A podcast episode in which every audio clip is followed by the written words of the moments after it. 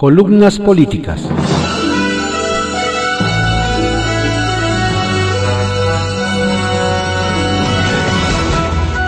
Continuamos con la audiosíntesis informativa de Adrián Ojeda Román, correspondiente a hoy, martes 2 de marzo de 2021.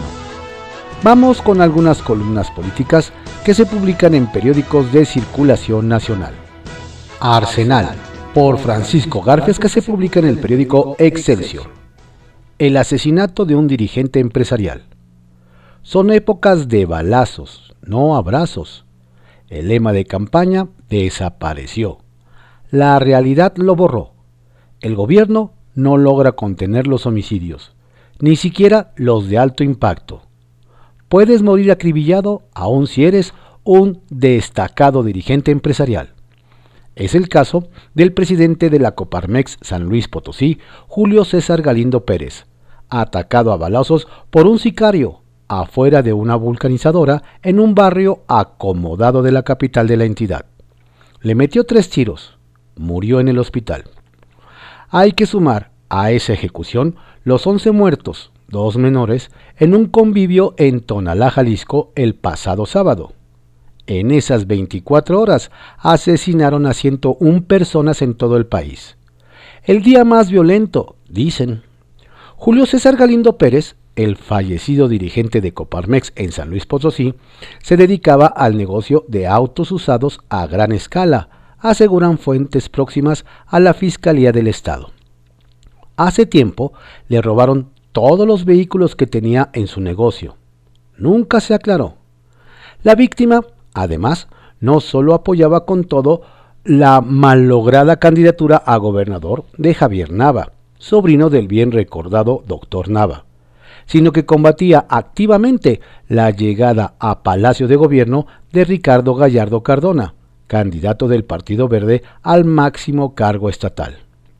Era igualmente un duro crítico de la reforma a la industria eléctrica. En la última entrevista que dio para Canal 7 de San Luis Potosí, horas antes de que lo mataran, declaró, lamentablemente queda para la historia la instrucción no se le va a mover una coma que dio el presidente. Es una contrarreforma que nos regresa 40 o 50 años en la industria eléctrica. El costo nos va a impactar directamente en los bolsillos con un incremento mínimo de 17% en el arranque. Se va a privilegiar el uso de energías que contaminan, puntualizó. Morena va por un auditor a modo. A esa conclusión llegué después de escuchar en San Lázaro a diputados guindas y del PT en reunión de la Comisión de Vigilancia con el titular de la Auditoría Superior de la Federación, David Colmenares. No le perdonan el dato de sobrecosto de la eliminación del NAIM que viene en el informe sobre la cuenta pública 2019. 331.9 mil millones de pesos, 232% más que el cálculo oficial. El diputado de Morena, Marco Antonio Andrade Zavala, magnificó la declaración de Colmenares en la que admitió inconsistencias en la cifra. Solicitó a la Comisión de Vigilancia y a la Unidad de Control investigar al auditor. Si estas, estas investigaciones resultan graves por sus conclusiones, hay que iniciar el procedimiento de remoción, tal y como lo marca la Ley de Fiscalización Superior, dijo el auditor Colmenares escuchó paciente a los oradores. Evitó comentarios que pudieran calentar el salón verde, pero sí destacó. Hubo resistencia para entregar la información por parte de los entes auditados de los diferentes órganos de gobierno. La pandemia fue utilizada como pretexto. No dio la nueva cifra del sobrecosto del Naim, se realiza una auditoría independiente con el concurso del Grupo Aeroportuario y de la Secretaría de Hacienda para hacer público el nuevo cálculo. Ya los morenos les dijo, no tenemos ninguna intencionalidad política. No es nuestro interés perjudicar algún orden de gobierno. Estamos en la mejor disposición de cooperar para aclarar el punto. No me interesa entrar en una arena política. Era la primera reunión entre los presidentes López Obrador y Joe Biden. fue virtual, muy protocolaria. Una breve intervención pública cada uno. De acuerdo con el comunicado conjunto, no se habló de seguridad ni de energía, y hasta donde alcanzamos a ver, tampoco de vacunas. Eso ayudó el buen tono del encuentro. En la parte pública de la reunión, el presidente mexicano evocó a Porfirio Díaz y su breve paso por la presidencia de México. 34 años nada más. La modificó. Él decía, pobre de México, tan lejos de Dios y tan cerca de los Estados Unidos. Yo puedo decir tan cerca de Dios y no tan lejos de Estados Unidos.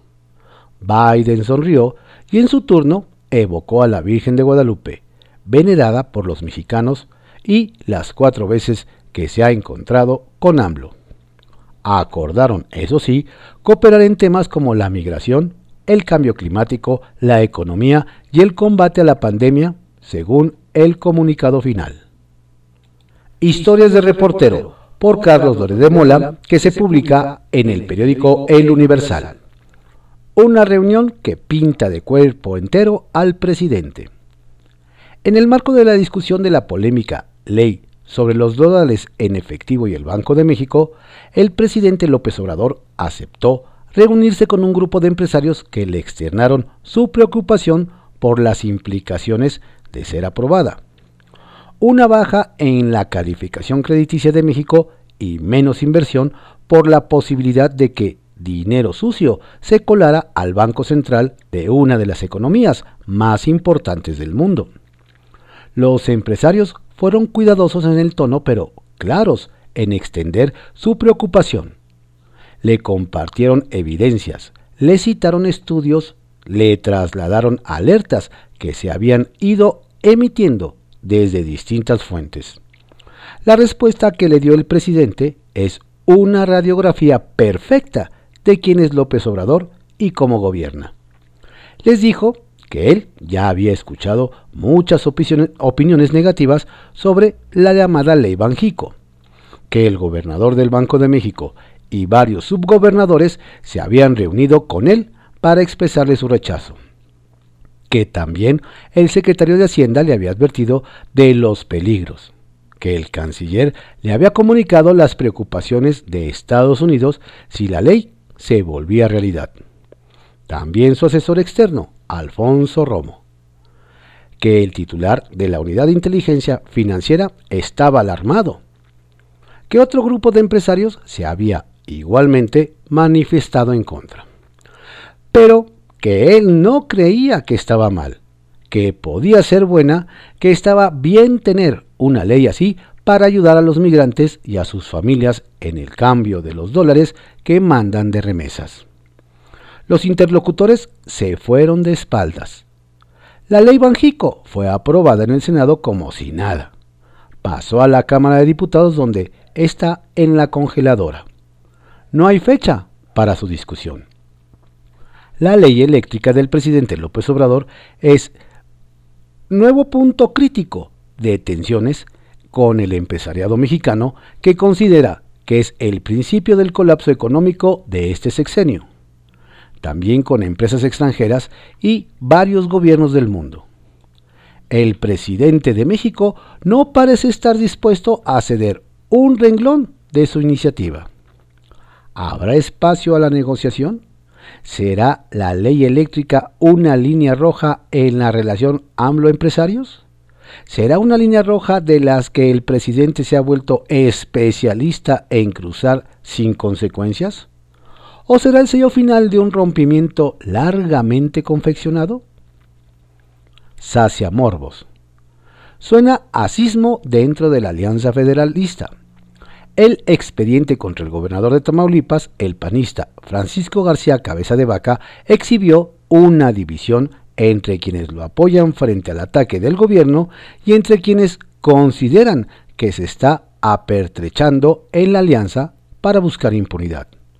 Los inconformes dicen que el siguiente en usar el bloque para lo mismo es el gobernador saliente de Michoacán, Silvano Aureoles. Veremos. En privado, por Joaquín López Dóriga, que se publica en el periódico Milenio. El Toro, candidato presidencial. Desde un principio, la candidatura de Félix Salgado Macedonio al gobierno de Guerrero por Morena estaba condenada al descrédito y al conflicto interno.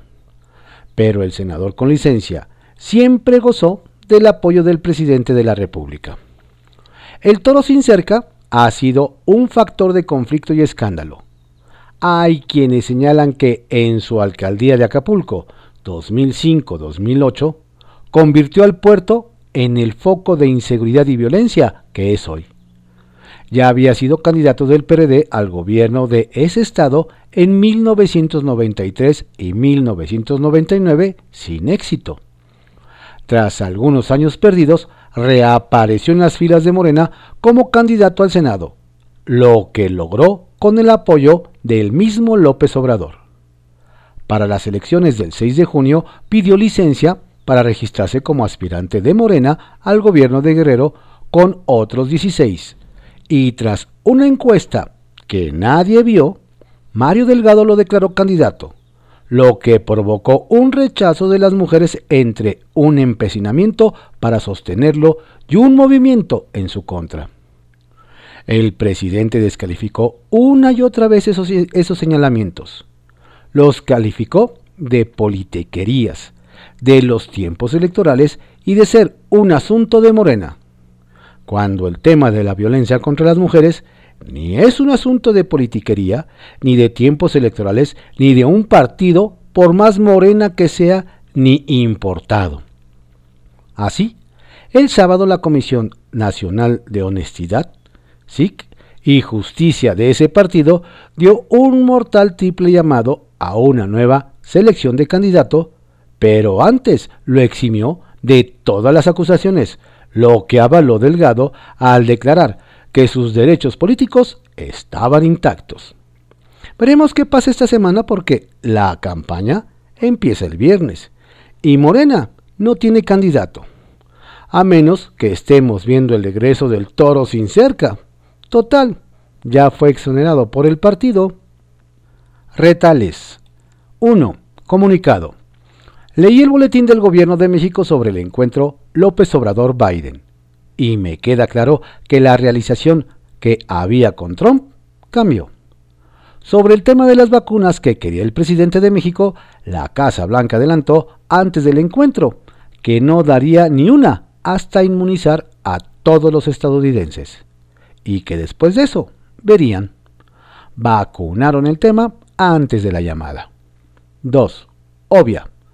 Patricia Armendáriz, la de la crítica la base de la pirámide, ya se registró como candidata plurinominal a diputada por Morena. Claro, no vaya a tener que pisar la banqueta. El poder enloquece. Y todo por una cena en la Casa Blanca con Trump y unos tweets a favor de AMLO. Y 3. Engaño.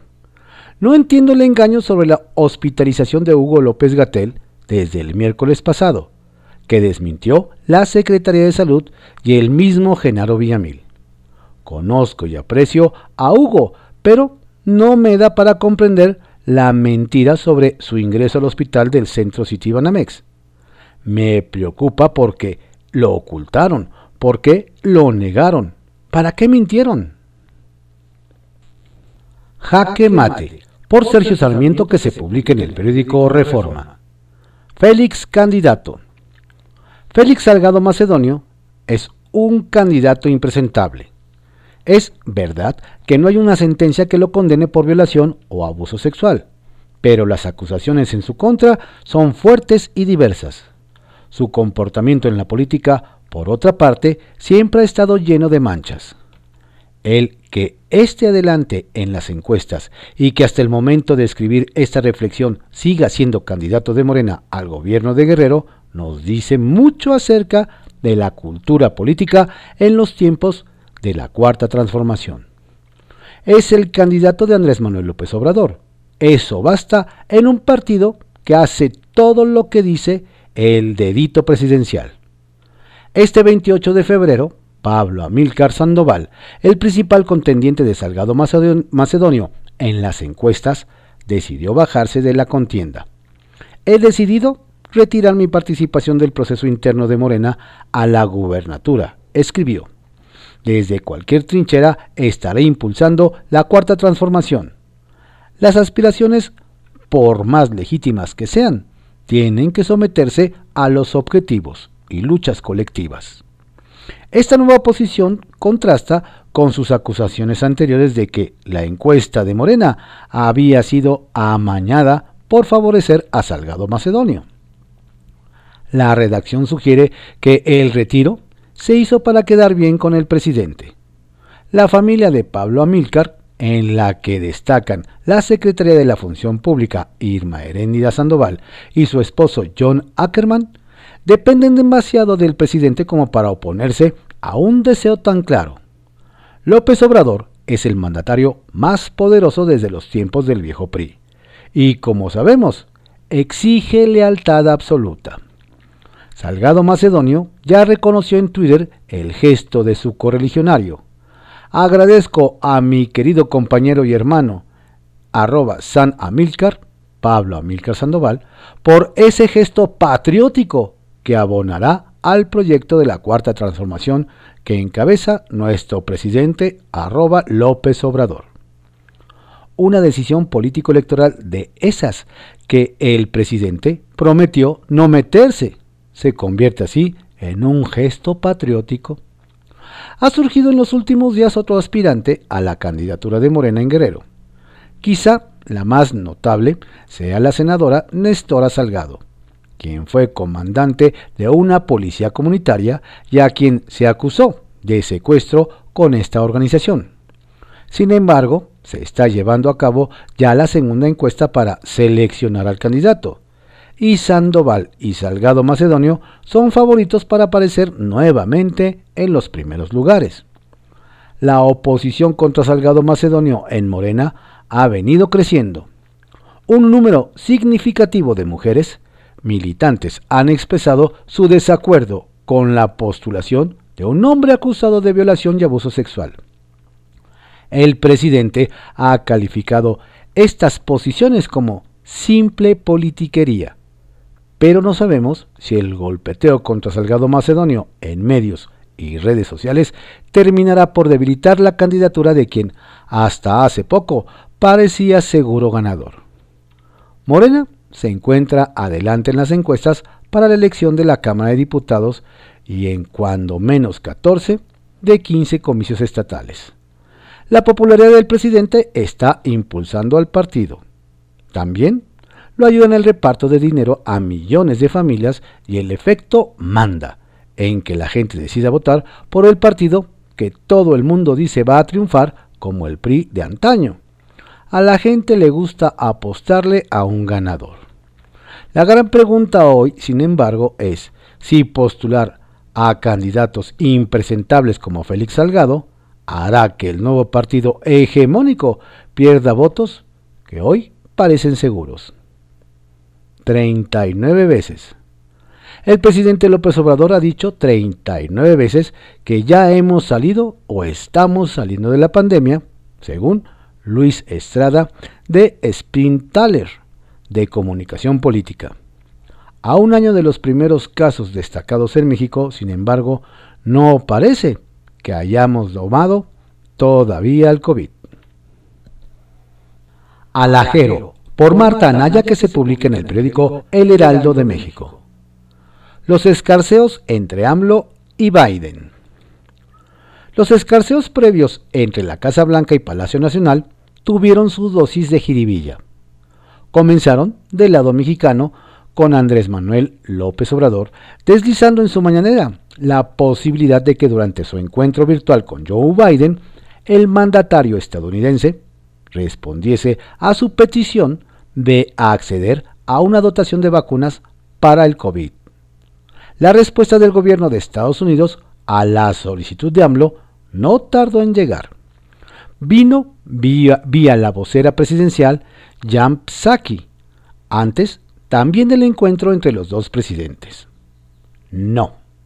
El presidente Biden ha dejado claro que en su enfoque es asegurar que cada estadounidense sea vacunado. Ese es nuestro enfoque. Una vez logrado ese objetivo, estaremos felices de poder discutir otros pasos. El siguiente paso, agregó la secretaria de la Casa Blanca, es la recuperación económica. Y eso es asegurar que nuestros vecinos, Canadá y México, hayan de manera similar logrado manejar la pandemia para poder abrir las fronteras. Horas antes también del encuentro virtual en el que el tema energético formaba parte de la agenda, el presidente de México descartó a su vez que el diálogo con su homólogo estadounidense le llevará a dar marcha atrás a la reforma eléctrica.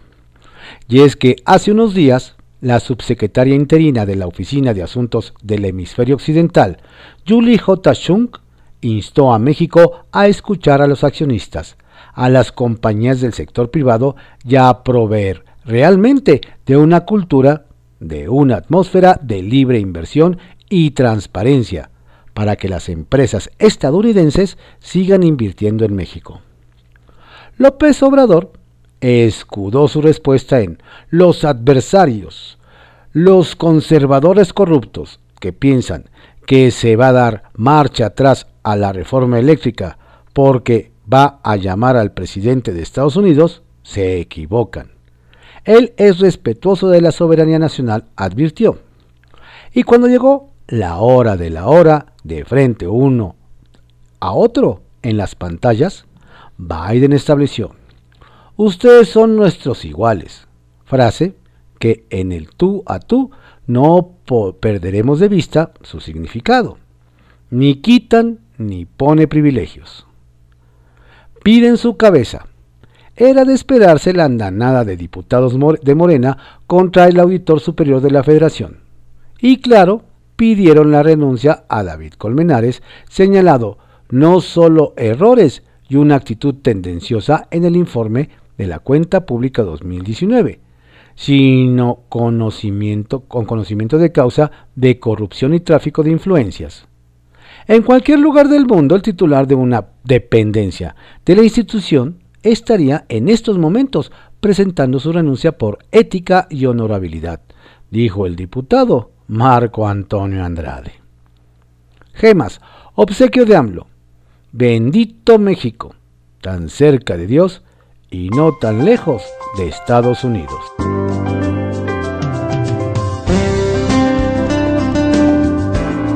Estas fueron algunas columnas políticas que se publican en periódicos de circulación nacional en la audiosíntesis informativa de Adrián Ojeda Román correspondiente a hoy, martes 2 de marzo de 2021.